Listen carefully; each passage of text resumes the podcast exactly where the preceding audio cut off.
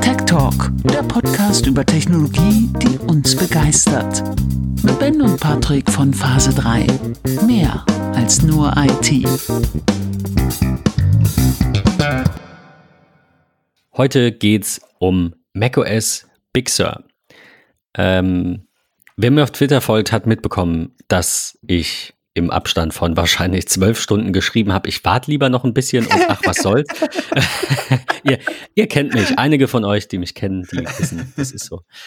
Ähm, lach ich, mich mal nicht aus. Musste, nein, ich lach dich nicht aus, aber ich kenne es. Also ich habe mich einfach in diesen Tweets du hast dich entdeckt. Also am, am 12. um 22.19 Uhr habe ich gesagt, ich denke, ich warte mit, ich, immerhin schrieb ich, ich denke, ich warte mit Big Sur noch einige Tage oder gar Wochen ab. Sicher ist das sicher. 12.11. Es war äh, Donnerstagabend, 22.19 Uhr. Mhm. Und dann habe ich ähm, nicht mal 24 Stunden später, am Freitag um halb sieben, habe ich gesagt, wie lange ist eigentlich dieses einige Tage? Ich frage für einen Freund. Ähm, äh, ich erinnere mich noch an eine iMessage. Hast du schon Erfahrung mit Big Sur? Läuft das irgendwie problemlos? Und du sagst, warte noch ein bisschen. Genau, und ich sage, halt's Maul. Stunden später, ich gucke in die Aktivitätsanzeige und sehe, ich habe nur noch 5% RAM irgendwie frei. Ich update jetzt auf Big Sur. Und ich dachte so, alles klar, Ben. Es ist genau so wie immer, so wie ich dich kennengelernt habe. Folgendes. ah, ich gehe gleich. Folgendes, Achtung. Das hat nichts mit dem RAM zu tun. Das war mir klar. Also, na, Moment, nein, anders gesagt. Äh, mich nervte Catalina einfach an. Von ja. der Performance her, von so überhaupt allem. Man hat wirklich viel Negatives gelesen. Ich hatte selten Probleme, aber wenn ich welche hatte, mal abgesehen von dem Lüfterproblem im MacBook, die ich jetzt nicht auf Catalina schiebe, weil es unter Big Sur noch genauso ist, hatte ich halt hier und da auch ein bisschen Schluck auf. Und ich saß so an dem MacBook und denk, ne, und denk, dann denkst du so, ja, komm, Big Sur, ich schieb's mal auf, alles klar. Ich arbeite ganz normal weiter. Und plötzlich friert der Mac ein und hat 15,8 Gigabyte RAM belegt. Und es lässt sich nichts mehr anklicken. Es ließ sich noch ein bisschen was anklicken, es wurde aber nicht besser. Also musste ich ihn zwangsausschalten. Und dann habe ich so ein bisschen, und das war, glaube ich, nach diesem Tweet. Es muss ja, es war ja am Freitag, schätze ich. Äh, und bis dahin hatte ich halt schon ein paar Leute gefragt und ähm, äh, die gesagt haben, bei mir läuft das gut. Liebe Grüße an Lars, der auch sagte, ja, bei mir eigentlich alles okay. Klar, man muss natürlich wissen, wie sieht so aus mit den Apps. Also für die von euch, die jetzt noch nicht aktualisiert haben, wenn ihr wirklich ähm, auf, ich sag mal, nicht Apple-Apps, die nehme ich immer raus, weil die sind monatelang getestet, klar, in den ganzen Betas. Aber wenn ihr Drittanbieter-Apps habt, die ihr wirklich braucht, dann schaut mal, ob die Big Sur Updates rausgebracht haben. Wir werden da gleich noch drüber sprechen. Ich habe da ein paar Kandidaten genannt, ein paar Studios, die ich immer vorhebe. Ähm, mein größter Dealbreaker war bzw. wäre gewesen die Buchhaltungssoftware. Mhm. Die sagen offiziell, äh, es läuft, aber sie können es noch nicht freigeben. Also habe ich gesagt, okay, es wird schon passen. Worst Case hätte ich halt natürlich irgendwie Catalina in der VM eben installiert und die das dahin umgezogen. Es ist nur, ne, es ist ein Mac, ne? Es ist einfach nur eine App-Datei und eine Datenbank-Datei. Es hätte schon irgendwie ähm, keinen Sinn gemacht, nur deswegen zu warten, weil es gab ja diesen Workaround. Ne? Also ich hätte zur Not ja das noch irgendwo laufen lassen können. Ja. Alles andere, also auch das läuft. Es läuft alles, was ich bisher so brauche. Da sind dann als, als Drittanbieter-Apps mal an der Stelle schnell zu nennen. Reader, Things, äh, Time 3, iTerm, das Terminal. Dann ähm, Fantastical. gut, Final Cut zählt. Ne, Fantastical habe ich voll übersehen, weil es nur ein Kalendersymbol bei mir ist im, im Doc, ne? Steht, ja. da, steht jetzt der Tag drin. Ich weiß nicht, ob das vorher schon so war. Sieht auf jeden Fall sehr schön aus. Äh, Final Cut ist ja auch von Apple. Äh, VS Code, ähm, Transmit als FTP-Client. TeamViewer ist sowieso immer so ein bisschen. Darüber wollten wir mal eine Folge machen. Die steht noch auf der auf der Warteliste quasi. Ähm, One Password, aber One Password ist auch, da brauche ich gar nicht nachlesen. Ich weiß, wenn es nicht geht, geht es einen Tag später. Die sind super flott. Little Snitch ähm, auch mit einem. Und, und das war es eigentlich so. Das, das sind so wirklich die, die allerwichtigsten jetzt aktuell noch ja. äh, Remote Desktop, weil ich für einen Kollegen noch ein bisschen mit Support mache. Da äh, muss ich dann auf Windows arbeiten und ja, brauche halt die Microsoft Remote Desktop App. Aber man muss ja sagen, und damit könnten wir jetzt eigentlich auch mal ähm, äh, das, das ähm, eigentliche Thema quasi beginnen. So viel hat sich ja gar nicht geändert. Das hast du jetzt im Vorgespräch gesagt. Richtig, ja. Warum eigentlich macOS 11, wenn das ja jetzt gar kein großer Wurf oder keine riesige technische Veränderung war? Ich will kurz ein Stück zurückrudern, was mich so dazu bewegt hat, mir diese Frage zu stellen oder auch dir die Frage zu stellen. Ähm, ich muss dazu sagen, ähm, ich hatte jetzt die Möglichkeit, die Tage auf einem Mac Pro mit Pro Display XDR mal ein Stück weit ähm, Big Sur auszutesten, gerade auch was das neue Final Cut ähm, Update angeht. Ähm, all solche, all solche Dinge, denn ich habe selbst noch zu Hause einen iMac aus 2012, der nicht Big Sur kompatibel ist. Ähm, es gibt natürlich dort auch äh, Möglichkeiten, das zu installieren. Ich habe es aber aktuell noch gelassen. Mal sehen, äh, wie lange mein Tweet dauert, äh, bis ich sage, ich mache es jetzt doch. Meinst du etwa diesen DOS-Dude-Installer? Ja, vielleicht. Das ist super. Also ich habe schon alle möglichen, hier Catalina und sonst irgendwas. Auf 2009er iMacs habe ich noch Catalina laufen gehabt. Und es läuft. Es läuft vielleicht nicht jede Hardware-Funktion, aber es läuft und es läuft mit einer SSD auch gut. Mhm. Also an der Stelle Weiß nicht, ob, darf, darf man das verlinken? Ist das illegal? Ich habe keine Ahnung. Ich weiß es nicht. Also DOS Dude heißt er. Ich habe es jetzt genannt. D-O-S-D-U-D-E 1 am Ende. Da kriegt ihr den coolen Shit. Da könnt ihr eure alten Macs mit ganz aktuellen Systemen versorgen. Die Alternative ist einfach, Apple Taschen ein bisschen zu füllen, neuen Mac zu kaufen. Worüber ich auch nachdenke. Kommen wir vielleicht nachher noch zu. ja. Aber ja. Ich war halt einfach so, okay, wa warum haben sie jetzt nach so unfassbar langer Zeit aus macOS 10 ein ja nicht mehr 10 betiteltes Software-Update gebracht, ein 11er, ohne regliche Revolution. Ich glaube, sie haben es einfach wirklich dem Design geschuldet, denn es ist ja designtechnisch schon ein Stück weit in Richtung iOS und iPadOS gegangen. Ähm, ich will an der Stelle solche Dinge erwähnen wie die Widgets, ähm, die ja nun auch sehr iOS-lastig sind. Ähm, Traumhaft. Ganz, nur ganz kurz an der Stelle, wirklich. ich schreie einfach immer rein. Ja. Traumhaft. Also wirklich schön, wirklich gut finde ich es auch wirklich super gut gemacht.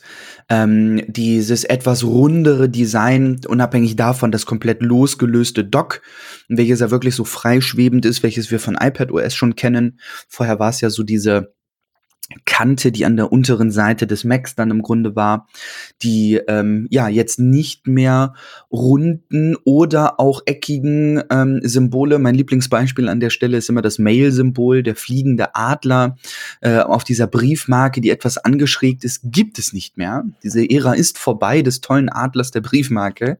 Es ist jetzt einfach nur ähm, ja, ein blaues Symbol mit einem weißen Brief, so wie wir es auch schon von iOS kennen aber auch hier etwas anderes Design. Also so ein bisschen.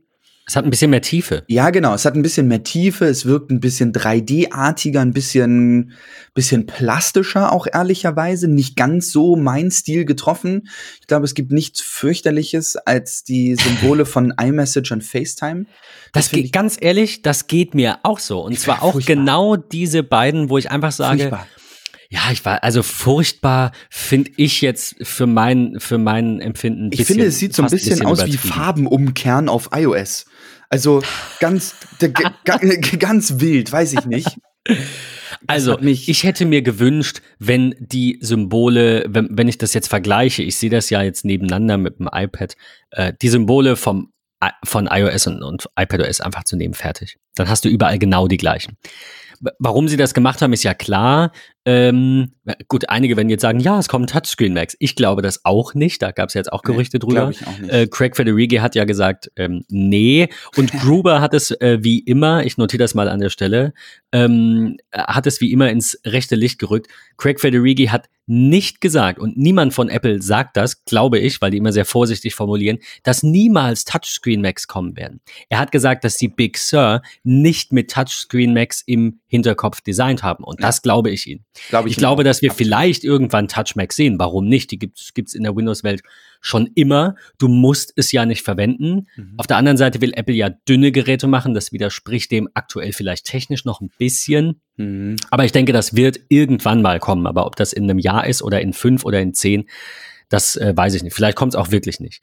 Ähm, aber ich hätte mir gewünscht, wenn sie die Icons von iOS, von iPadOS genommen hätten und hätten die genauso auf dem Mac gehabt. Denn es geht ja darum, dass jemand, der ein iPhone und ein iPad hat, ähm, sich einen Mac kaufen kann, ohne eine große Hürde zu haben.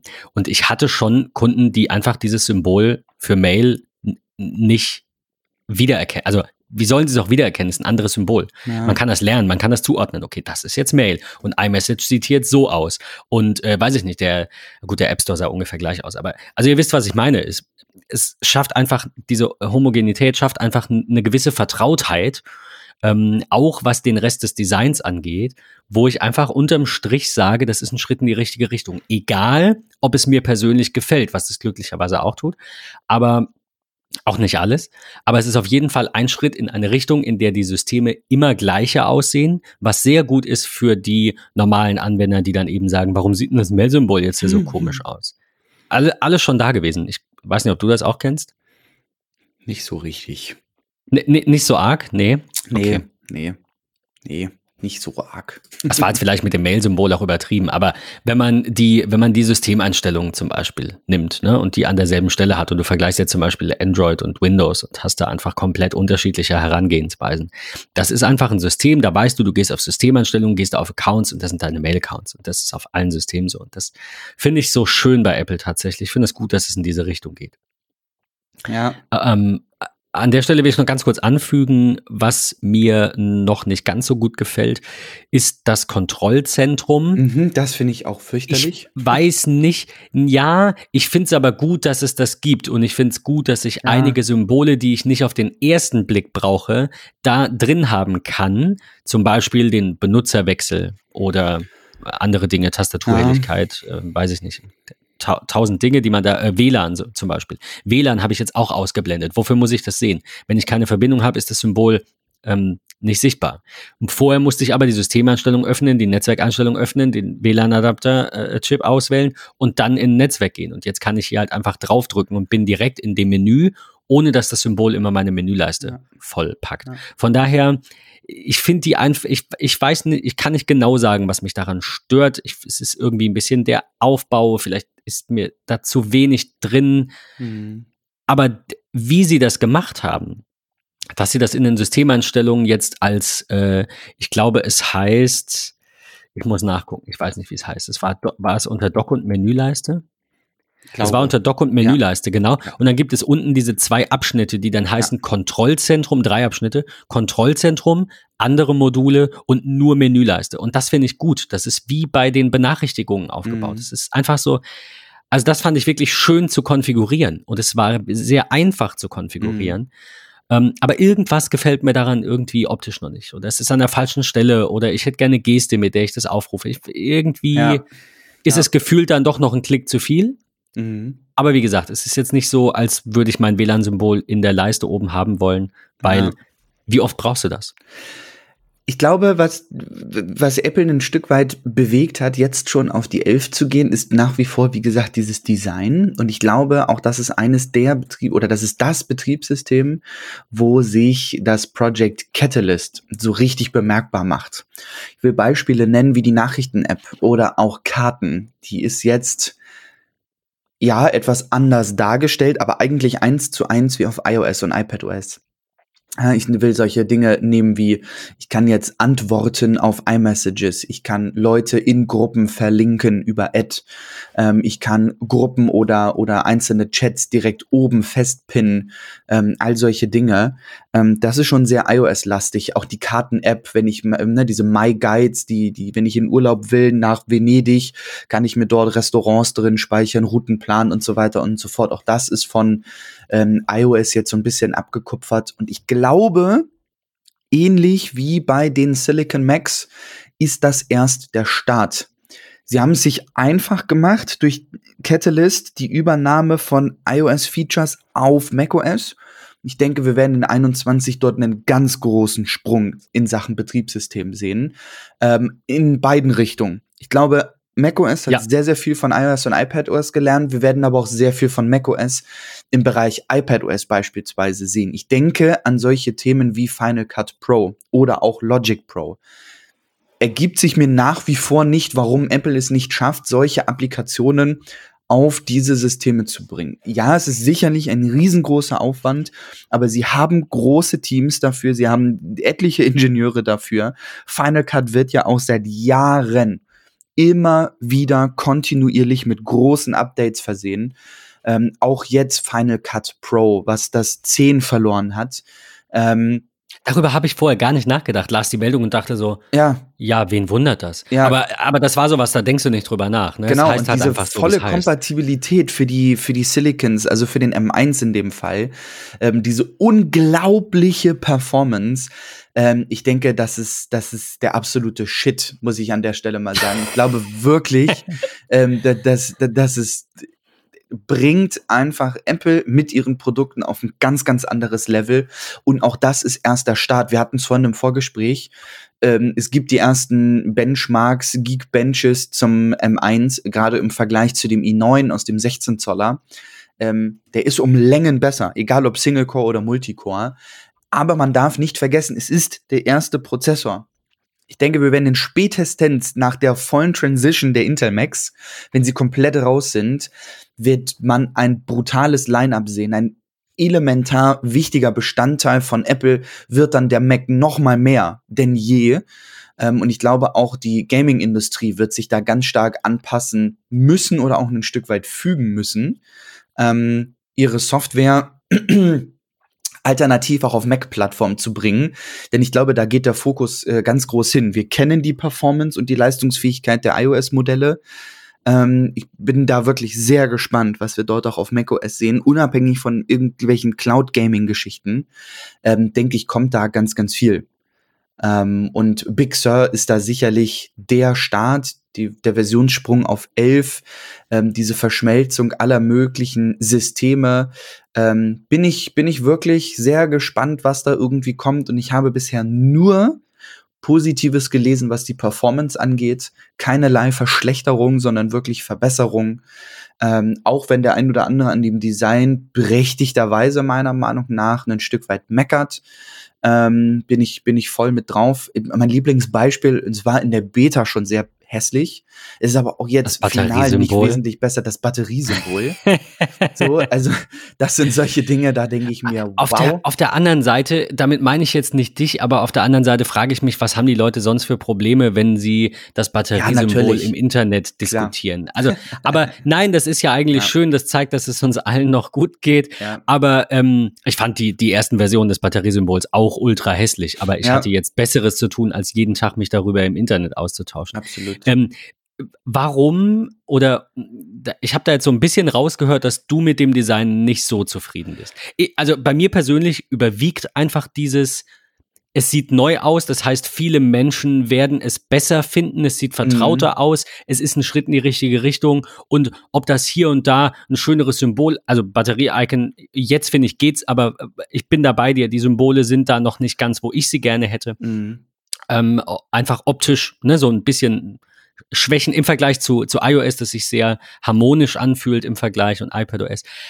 Aber kannst du so konkrete Dinge nennen, also jetzt nicht so konkret wie ein Symbol, aber einfach von der Designsprache, die du anders, also ne, ein bisschen Ja. gröber, die du anders gemacht hättest? Ähm, absolut. Also ich muss ganz ehrlich sagen, ich finde dieses grundsätzliche etwas rundere, transparentere, ähm, etwas schärfere Design, ähm, also mit Schärfe meine ich wirklich Konturen von Texten und sowas, finde ich, ist in Big Sur ein ganzes, ganzes Stück weit besser geworden. Aber es sind mir viel zu viele Designlücken im Sinne von Platzhaltern. Ein bestes Beispiel ist, wir werden die Website in den Shownotes mit verlinken, ähm, aber auf apple.com kann man natürlich in der Unterkategorie Mac sich auch alle neuen Features zu Big Sur dann anschauen.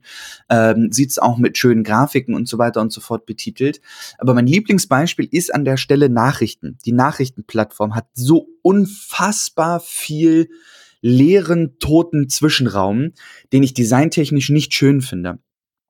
Ähm, wenn man das vergleicht mit Catalina und Big Sur beispielsweise, ähm, ich will so einfache Dinge nur nennen, ähm, unten die Leiste, wo ich meinen Text eintrage in iMessage, am Ende das Symbol für Smileys habe, ähm, da ist unten so viel Freiraum, das ist so viel verschenkter Platz, mag bei solchen Applikationen wie Nachrichten noch nicht so ins Gewicht fallen, aber wenn ich mir auch Safari anschaue und ich habe Safari nicht im Vollbildmodus, aber das Fenster schon auf komplette Größe gezogen, finde ich oben den breiten Streifen ähm, mit, der, mit den klassischen Menüpunkten fürs Schließen, Minimieren oder den Vollbildmodus. Da ist mit zu viel Freiraum, zu viel verschenkter Platz. Hier Das hätte dabei jetzt um die Höhe. Ja, genau. Also da, da könnte man, da, da kriege ich gefühlt zwei Zeilen mehr aus irgendwelchen Heise-Artikeln, die ich lesen will. Hattest Ähm, du, äh, also ich, ich muss da ganz kurz eine Gegenfrage stellen, weil mir Ja. ging es genauso. Wir haben das damals, glaube ich, als die Beta raus war, ja schon diskutiert. Ich bin da bei dir oder ich, jetzt muss ich sagen, war. Ähm, die Menüleiste, die reine Menüleiste in Big Sur hat ja so ungefähr das, die 1,5-fache Höhe, fast Ja. zweifache Höhe der Altmenüleiste. Ähm, ich habe jetzt aber in einigen Programmen gesehen, warum das eventuell Sinn macht. Ähm, und zwar einmal in äh, Time und in der Vorschau zu Pixelmator 2. Die Menüleiste kann jetzt zweizeilig sein. Wenn sie das nicht ist, mag es sein, dass sie zu groß wirkt. Da bin ich Okay. noch bei euch allen. Ja. Aber in Time zum Beispiel steht jetzt auf dem ersten Tab eben Projekte in klein und drunter steht dann 23 Projekte, 90 Aufgaben. Und das wiederum ist so schön, das hätte, also finde ich wirklich, das hätte ich mir gar nicht irgendwie vorstellen können. Also Mhm. ich schicke dir jetzt auch mal ganz kurz hier live äh, ein Screen, was immer noch nicht geht, irgendwie, wenn man den nicht rechtzeitig da rechts unten aus der Ecke zieht, dann ist er weg. Ähm, ich schicke dir das mal eben. Ich glaube, Aber das finde ich tatsächlich Ich weiß, sehr was gelungen. du meinst. Finde ich auch, ist wirklich gut. Ja, es sieht wirklich sehr, sehr schön aus. Aber natürlich, die, die Programme, die das nicht haben, genau das ist mein Problem. schwierig. Ja, genau und vor, das vor ist allem, mein Problem. Bestes Beispiel ist auch, ich habe es glaube ich schon erwähnt, der Umsprung aufs 12 Pro. Gerätetechnisch keine riesige Größe, also kein riesiger Größenunterschied. Softwaretechnisch schon. Also müssen alle Entwickler ihre Applikation auf das Display vom 12 Pro, 12 Mini, 12 Pro Max updaten. Ich finde, Mhm. dieser Zeitraum, bis wann das gemacht werden muss, ist für die User Experience nicht schön. Es ist nicht schön. Ich weiß, habe auch nicht die Paradelösung, um zu sagen, okay, wie kriegt man das besser hin? Man, ne, die, das Einfachste wäre natürlich, den Entwicklern vorher zu sagen, hey, das sind die neuen Größen, bitte passt bis Datum X alle eure Applikationen darauf an. Das kann ja nun ehrlicherweise nicht so unfassbar schwer sein, sowas zu integrieren. Aber ich finde, es gibt nichts Schlimmeres, eine Applikation, die beispielsweise vom Betriebssystem gegeben wird. Ich nehme mal die Einstellungen, gehe in die Suche, will dort etwas eintippen, habe total knackig scharfe Tastatur, optimale Größe, wie man es kennt. Und dann öffnet man eine andere Applikation wie eine sehr weit verbreitete Nachrichtenplattform und ich habe sehr große pixelige Tasten, die überhaupt nicht passen. Man muss anders tippen, man vertippt sich, weil der Finger nicht mehr dahin passt, wo er äh, drei Sekunden vorher in den Einstellungen hingepasst hat. Das finde ich ist einfach so super schade und da muss vielleicht ein Stück weit mehr Konsequenz und Pflichtbewusstsein der App-Entwickler her. Diese Option ist jetzt da und wir müssen sie auch implementieren. Vielleicht muss man sie auch ein Stück weit dahin zwingen. Da wird man vielleicht dann auch den einen oder anderen ähm, Entwickler dann verlieren, weil der sagt, nö, ich finde das einfach in meinem äh, User Interface, User Experience nicht schön. Ich will das da nicht implementieren. Ähm, ich weiß es nicht, ich habe da nicht die Paradelösung für. Aber wie du es gesagt hast, tolle Möglichkeit, gerade aus Time, jetzt wo ich dein, dein Screenshot hier sehe, dieses zweizellige, super schön. dann passt wirklich es wieder. aus. Und auch die Symbole, Aber äh, ich will dir noch ganz kurz rechts die Symbole Eimer. schicken.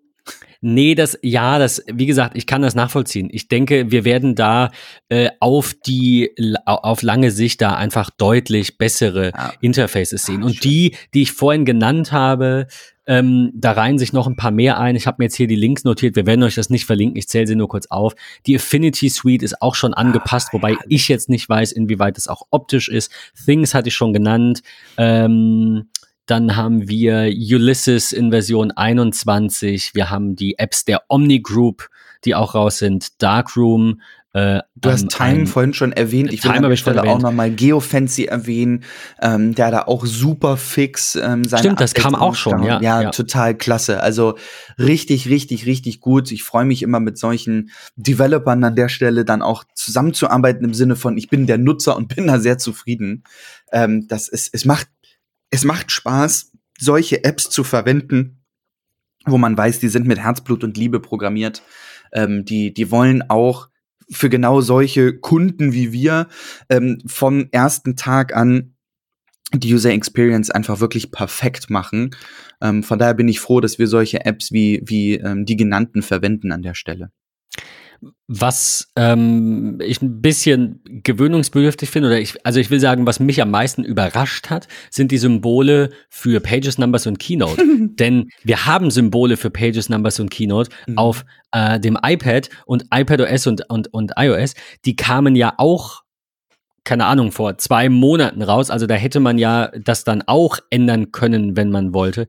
Warum sind es verschiedene Symbole? Ich spreche auf der einen Seite davon, wie sehr ich mich über diese Homogenisierung der Systeme freue und darüber, dass es jeder bedienen kann. Und da bricht Apple mit dieser, Tatsächlich. ich Ja. hätte fast Tradition gesagt, mit, die, mit diesem Gedanken. Weil den Gedanken an sich finde ich gut, aber dann zieht's doch bitte durch. Also ich das habe kann mich ich das nicht auch verstehen. gefragt, warum sie das so tun. Also jetzt unabhängig von dem App-Symbol, was halt unterschiedlich ist, was gefühlt so eine Zweiklassengesellschaft macht, übertrieben gesagt, ja.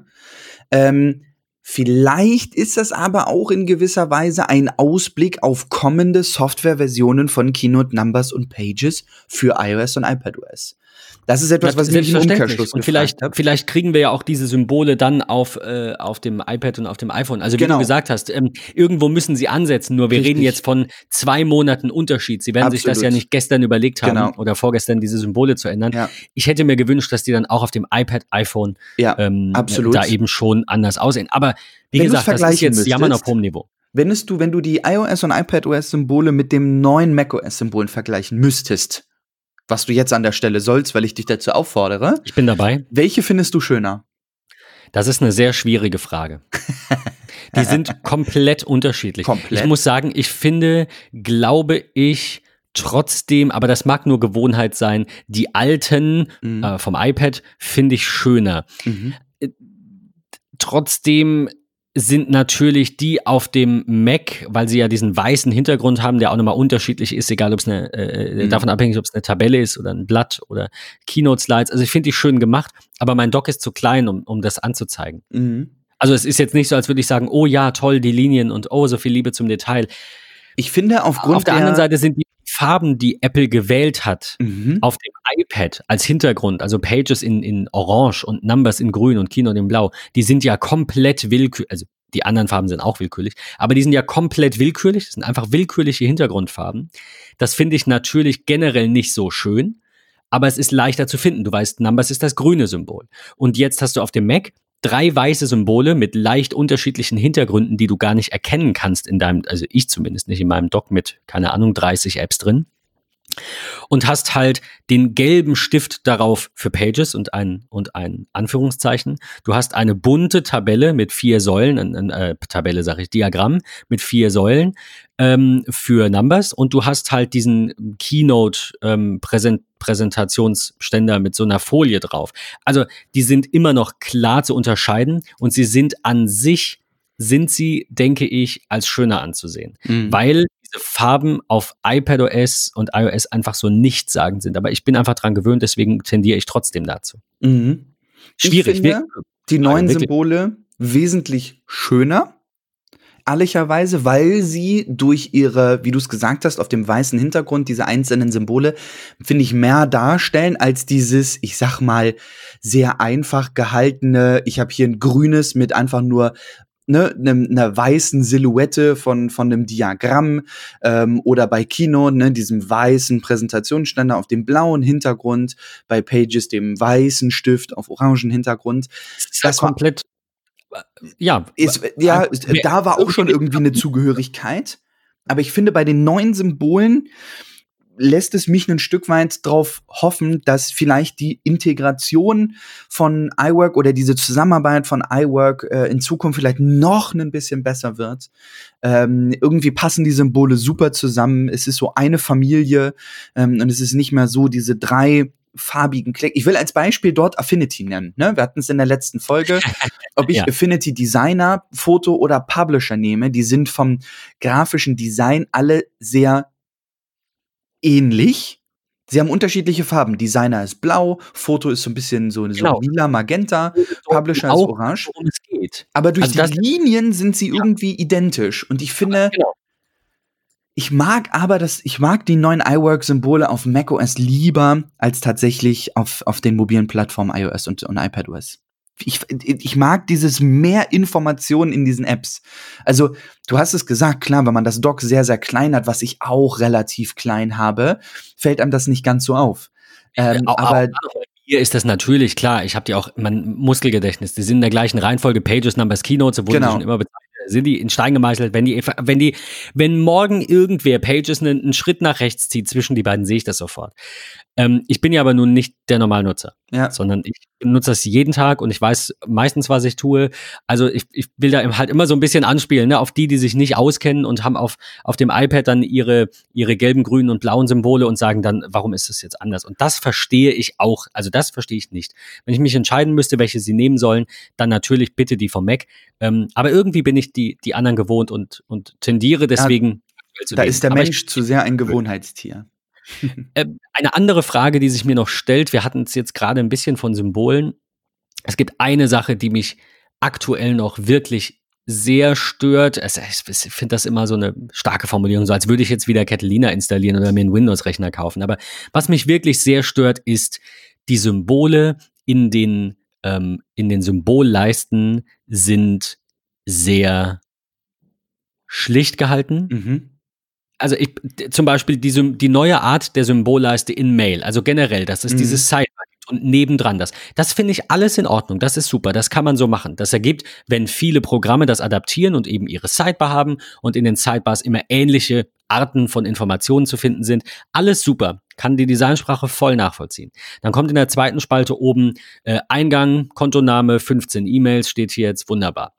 Dann mhm. kommt rechts nebendran ja diese Symbolleiste. Jetzt habe ich die Möglichkeit, nur Symbol, nur Text, ne, kennt man, oder Symbol und Text anzuzeigen. Ich bin jemand, ich habe meistens Symbol und Text, manchmal auch nur die Symbole. Mhm. Erstens sind mir hier jetzt die Symbole, äh, die ergeben für mich, ergibt nicht so viel Sinn, warum zum Beispiel der Archivieren, Löschen und Spam-Button, warum die breit sind. Also die haben so eine, mm. so ein ungefähr anderthalb Zentimeter breite äh, Klick, Fläche, wenn man drüber fährt mit der Maus, wohingegen Empfang und neue E-Mail fast quadratisch sind. Ähm, die Abstände finde ich alle komisch. Also dachte ich mir, okay, komm, ich, ich, ich mach mal nur Symbol. Da gewöhnt man sich dran. Man hat da jetzt, weil die Menüleiste dann nicht mehr ganz so hoch ist, weil der Text fehlt, auch mehr Platz für die zwei Zeilen in der E-Mail von Heise. Und ähm, ich weiß, was die Symbole machen. Aber ich finde, sie unterscheiden sich durch die nicht vorhandene Farbe, durch die nicht vorhandene ja, Identifizierbarkeit irgendwo. Also auf den ersten Blick. Das fand ich vorher einfach, ich weiß nicht, wie ich das besser erklären soll. Das fand ich vorher einfach tatsächlich schöner. Genauso in Pages. Wenn ich in Pages ein Dokument aufmache, dann habe ich da oben auch einfach Symbole, ähm, die ja, die sehen alle gleich aus. Mhm. Ich, ich finde es schwierig zu erklären. Ich ja, kann mich gar nicht vorstellen, ja. wie sie vorher aussahen. Ja. Aber sie hatten vorher, glaube ich, immer noch in den meisten Apps mehr Farbe. Mhm. Kann das sein? Ist es das, was mir fehlt? Ja, es ist, es ist nicht so richtig durchdacht, auch teilweise habe ich das Gefühl. Ähm, es ist irgendwie schon so ein bisschen Willkür auch teilweise da. Ähm, ich hoffe, da kommt noch das ein oder andere ähm, hinten dran. Ähm, bin gespannt. Ich habe tatsächlich eine Zwischenfrage, die mir gerade so in den Kopf gekommen ist.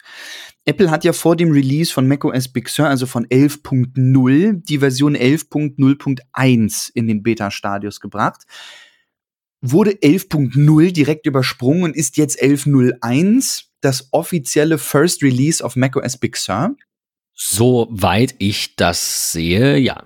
Okay, spannend. Also ich habe, ich habe nirgends gesehen, dass äh, die 11er Version. Ich meine, was wir natürlich, eine Sache wissen wir nicht wenn wir die M1 Max bekommen. Welche Version ist drauf? Ich tippe, darauf ist macOS 11, weil die wurden ja schon Wochen bis Monate, ein bis zwei Monate schätze ich, produziert. Glaube ich tatsächlich gar nicht. Du glaubst, da ist auch 1101 drauf? Da ist 1101 ich würde, drauf.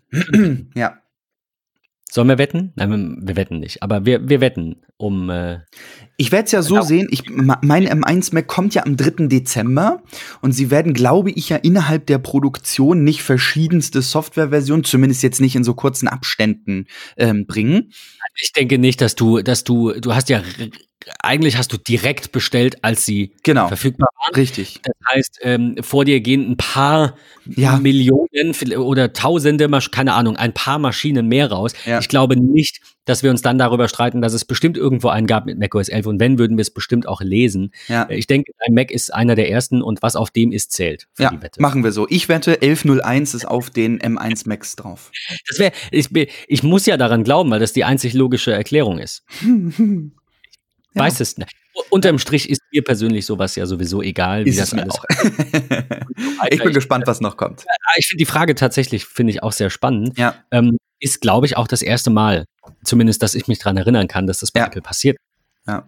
Zumindest bei so einer komplett neuen Version. Ja. Ich habe noch so zwei, drei Dinge, die ich super schön finde, die im Big Sur dazugekommen ist. Und dann ist das eigentlich auch so das Ende zu dem, was, was ich äh, toll und schön und neu finde. Denn man muss ja ehrlich sagen, es ist kein Riesensprung. Es sind ein paar Optimierungen ähm, und es sind wirklich sehr, sehr viele von iOS, ähm, also viele iOS-Funktionalitäten auf macOS gewandert. Und die nächsten, die ich jetzt noch so habe, sind auch tatsächlich aus der Richtung. Das ist beispielsweise diese Datenschutzgeschichte innerhalb von Applikationen, ne, dass sie jetzt halt wirklich anzeigen, okay, welche Daten werden verwendet zum Tracken. Ähm, diese komplette Datenschutzübersicht, wie wir sie schon in ja iOS 14 kannten, genau, ähm, ist jetzt halt auch auf den Mac gewandert. Das finde ich finde ich wirklich richtig gut. Ähm, das das mag ich sehr. Die Integration des automatischen Wechselns von Geräten für AirPods ist jetzt auch mit hinzugekommen. Ähm, Mitteilung für ähm, HomeKit Video Secure ist jetzt auch mit dabei. Also in der Home App hat sich auch ein Stück weit ähm, was getan.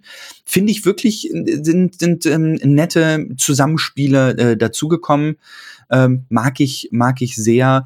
Safari natürlich auch die Performance, die in Big Sur noch eine ganze Ecke ähm, besser sein soll, bis zu 50 Prozent mehr Schnelligkeit und so. Das muss ich wohl sagen. Vor allem habe ich die neue Safari-Version unter Catalina noch eben installiert und die Tabs sahen anders aus, ne? Die waren dann halt heller. Ja. Und ich muss sagen, der lief schon schneller. Also ich äh, unterm Strich ist das natürlich ein System, das den neuen M1 Max auf den Leib geschneidert ist. Ja. Maßanzug, die neuen Macs, das darf man auch nicht vergessen. Was natürlich nicht heißt, es ist jetzt nicht so, als würde das auf den M1 Max anders aussehen und die Abstände wären besser. Ich denke, da gibt es keine Unterschiede. Nur rein von der, von der Leistung her, äh, dass sie das trotzdem irgendwie geschafft haben und auch schaffen wollten, das für Intel noch äh, ein bisschen brauchbarer zu machen, obwohl die eigenen neuen Geräte in der Pipeline sind. Also man, klar, ich will jetzt auch Apple nicht unterstellen, auch nicht anderen, dass sie absichtlich alte Geräte langsamer machen. Man hatte die Diskussion ja damals bei dieser Akku-Geschichte im iPhone 7 war es, glaube ich. Ja. Das ist, meiner Meinung nach ist das Schwachsinn. Also ich glaube nicht, dass viele Hersteller häufig oder immer absichtlich alte Geräte langsamer machen. Mhm. Sie ziehen aber Ressourcen von Teams ab, die alte Geräte am Leben halten und schnell machen. Und dadurch werden sie langsamer. Ich, also es ist keine Absicht, dass sie sagen, bau da ein, dass der Klick länger dauert, aber es ist ein, arbeite bitte nicht mehr an dem alten System.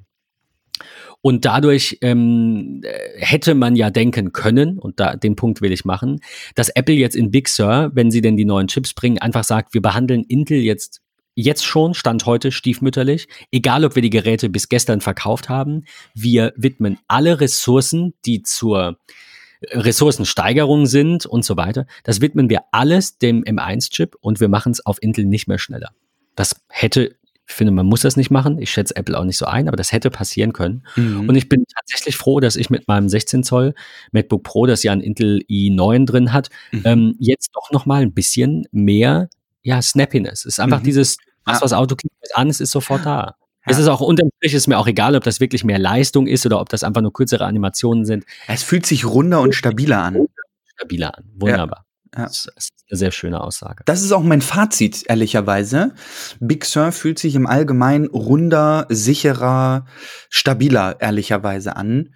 Ähm, ich will es jetzt nicht als so das Bugfix-Release betiteln. Gar, ne, gar nicht, das meine ich überhaupt nicht so. Ähm, ich finde es auch schön, dass wir diese Verschmelzung. War schon ein Ausreißer mal Ja, in, in die ja. Richtung. Nachhinein betrachtet, Sur, erste Version installiert, läuft super. Ich hatte keine Mhm. Probleme, es läuft super schnell. Es sieht noch dazu neu aus. Neu ist immer besser. Versteht die Aussage bitte nicht falsch. Aber für jemanden, für, für viele Menschen ist das so. Für Mhm. viele Menschen, die sagen einfach, das ist neu, ich kaufe das. Die kaufen sich jetzt keine PlayStation 4 mehr in der Woche, weil das wird ja reichen. Die wollen die PlayStation 5. Und ich rede nicht von Early Adoptern, sondern von ganz normalen Menschen, die einfach in den Laden gehen und der sagt, die Kaffeemaschine ist das Vorjahresmodell. Und äh, der Herr, die Dame sagt, nee, dann kaufe ich die nicht. Auf gar keinen Fall. Ohne sich anzuhören, was die Unterschiede sind und ob es nicht reicht. So jemand bin ich generell auch. Ähm, und ich glaube, viele Menschen, die ich kenne, sind auch so. Äh, von daher denke ich, was neu aussieht, hat auf jeden Fall einen besseren, findet auf jeden Fall leichter Anklang, sagen wir es mal so. Mhm. Und du hast es ja vorhin gesagt, ähm, die, die Hoffnung ist, dass eben der Mac nochmal mehr bei den Menschen auch in den Fokus rückt das war, glaube ich, so deine Aussage. Mhm. Und meine Ergänzung dazu, wenn sich das eben alles leicht bedienen lässt, weil ich kenne die Designsprache, ich kenne die Buttons, ich kenne die Art, wie Programme funktionieren.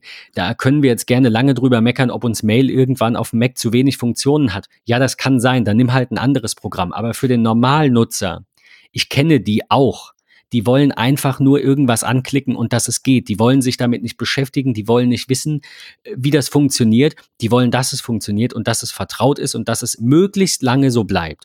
Und da hat Apple ja tatsächlich eine sehr gute ähm, Historie, anders als äh, Windows, wo eben die Oberfläche von Windows 7 zu Windows 8 dann sehr zerstört wurde. Das äh, verspielte Vertrauen mussten sie mit Windows 10 über Jahre zurückerlangen und ja. Windows 10 ist jetzt optisch bis auf die Systemsteuerung, so ein bisschen da, wo Windows 7 aufgehört hat. Also dieser mhm. ganze Windows-Kachelkram ist ja raus. also die Diskussion, die ich da hatte, die Menschen, die jetzt noch Windows 7 nutzen, obwohl es abgekündigt ist, weil sie sagen, sie finden, sie können Windows 10 nicht vertrauen, was in meinen Augen Schwachsinn ist. Wir können über Telemetriedaten streiten äh, und so Geschichten, aber abgesehen davon ist das optisch, funktional, geschwindigkeitstechnisch ähm, mit Windows 7 ja on par, wahrscheinlich sogar sogar deutlich, ähm, deutlich besser. Weiß ich, kenne jetzt keine Benchmarks. Ich denke, dass wir das am Mac so oder so ähnlich auch erleben werden. Ja. Und ich hoffe, und Apple hat gesagt, Tim Cook hat in der Vorstellung der M1 Macs ja ziemlich am Anfang gesagt, dass die ähm, der Mac ein sehr gutes Quartal hat. Ich glaube, das beste Quartal überhaupt. Mhm. Und man kann ja nur hoffen, dass es so weitergeht, weil ja. ich, ich mag Macs. Ich sehe Macs sehr gerne. Absolut. Die Frage ist, was ist unser, unser Schluss, unser Fazit. Du hast gesagt, es ist ein bisschen runder. Ja. Ähm, ich würde, ich, ich sehe das auch so. Es ist alles ein bisschen flüssiger aktuell und wie gesagt, es ist halt neu. Ich denke aber, das hast du auch gesagt, es ist der erste Schritt, so wie der M1. Ich hatte zum M1, ich will ja jetzt nicht so drauf eingehen, das machen wir, wenn dein MacBook da ist und wenn wir Real-Life-Performance auch diskutieren können. Vielleicht mit Annika, liebe Grüße an der Stelle, falls du die Folge hörst, die sich bereit erklären würde, äh, unsere Gästin zu sein und äh, die sich exakt das gleiche Gerät bestellt hat wie du, glaube ich, wenn ich ja, das richtig. Tatsächlich identisch. Auch gleiche Farbe, alles gleich? Ich glaube ja. Also ich glaube, sie hatte auch Space Grau, Space Grau. Äh, äh, 16 GB Arbeitsspeicher MacBook Pro mit einem Terabyte SSD. Ich glaube, wir haben wirklich die identische Maschine. Sehr cool. Also ich hatte, äh, ich wollte sagen, ich hatte die die ähm, eine oder andere Diskussion äh, unter anderem mit Lars, dass das ja alles auch nicht mehr Pro ist und dann äh, haben wir drüber diskutiert, wer ist denn überhaupt Pro? Und äh, ich mir fällt das halt immer so schwer, da an der Stelle einfach zu sagen, äh, ja, das, was Apple da gebracht hat, ist Schrott. Meine Erwartungshaltung ist einfach eine andere. Ich saß am Anfang, ich glaube, ich saß noch nie da und wurde von der Apple Keynote wirklich enttäuscht. Es wurden nicht immer alle Erwartungen erfüllt. Mir fehlen immer noch die AirTags. Mir fehlt immer noch AirPower. Das, es gibt viele coole Dinge, die Apple noch nicht gemacht hat, die ich gerne sehen würde, die sie auch teilweise angekündigt haben oder die man munkelt. Aber unterm Strich saß ich noch nie da und habe gesagt, was für ein Dreck. Weil ich einfach mit einer anderen Erwartungshaltung rangehe. Und ich bin an diese Keynote mit den neuen Macs eben mit der Erwartungshaltung rangegangen, dass ich absolute Einsteigergeräte sehe. Punkt. Das ist der allererste Chip. Das ist so wie das allererste iPhone. Nach einem halben Jahr oder nach einem Dreivierteljahr kam schon das, das zweite und es war doppelt so schnell, doppelt so viel Speicher, doppelt so viel alles. Der M1 ist nicht, er ist jetzt schon in den meisten Benchmark-Ergebnissen, ich glaube sogar in fast allen Punkten, mhm. ähm, den Intel, den besten Chips überlegen, mal abgesehen von der fehlenden Multicore-Performance, wenn man das mit einigen Desktop-Rechnern vergleicht und auch mit, ich glaube, ein oder zwei äh, Notebooks, die noch schneller sind im Multicore-Bereich. Ja, aber ähm, ist dann irgendwo auch Äpfel mit Birnen vergleichen. Äh, auf jeden Fall, es ist der erste Chip. Es wird ein zweiter kommen, ob der dann M1X heißt oder T1 oder wie auch immer der heißt. Der wird dann für die Pro-Maschinen sein. Und ob das MacBook Pro, was in meinen Augen gar kein Pro ist, aber halt so heißt, weil es eine Touchbar hat. Ich, also das fällt mir schwer. Das MacBook Pro 13 Zoll mit zwei Thunderbolt-Anschlüssen war für mich noch nie ein Pro-Gerät. Es war für mich immer eine krasse, ein richtig krasser Unterschied zwischen dem mit den zwei Thunderbolt-Anschlüssen, damals noch ohne Touchbar, und dann Touchbar, vier Thunderbolt-Anschlüsse und deutlich mehr Leistung. Und ich weiß nicht, warum Apple es Pro nennt. Ich wüsste aber auch nicht, wie sie es sonst nennen sollten. Sollen sie es dann nur noch MacBook nennen? Es sieht dann genauso aus wie das Pro. Das verstehen ja noch weniger Menschen. Also von daher lehne ich mich an der Stelle zurück und hoffe einfach, dass die Performance des zweiten Chips, den wir hoffentlich in, ja, im übernächsten Quartal schon sehen, haben wir im Vorgespräch jetzt gemunkelt, Q2, spätestens aber denke ich im Q3 äh, werden wir die sehen. Äh, da wird Apple auf jeden Fall so weit davon ziehen, das können wir uns, glaube ich, gar nicht vorstellen. Also wir haben euch die, die ähm, MacRumors Benchmarks mal verlinkt an der Stelle, beziehungsweise den Artikel bei MacRumors. Schaut euch das an, falls ihr es noch nicht gesehen habt. Ähm, ich bin mir sicher, dass Apple da nicht übertreibt und ich bin mir sicher, dass wir sehr viel diskutieren werden oder vielleicht auch nicht viel diskutieren, weil wir schnell zum gleichen Ergebnis kommen. Aber dass wir sehr viel Positives berichten können, wenn du dein MacBook hast, äh, wenn Annika ihr MacBook hat ja. und wenn wir da gemeinsam drüber sprechen. Ich habe noch nicht bestellt, von daher. Ähm, ich, ich habe einen letzten Punkt. Mein, mein, MacBook 16 äh, Zoll mit dem schnellsten Prozessor, den Apple je verbaut hat im letzten Jahr, können wir da mal antreten lassen. Sehr gut. So werden wir tun. Ein guter Tipp von mir an der Stelle, ohne dass wir das verlinken, weil es, glaube ich, recht wenig Sinn macht, da es täglich variabel ist.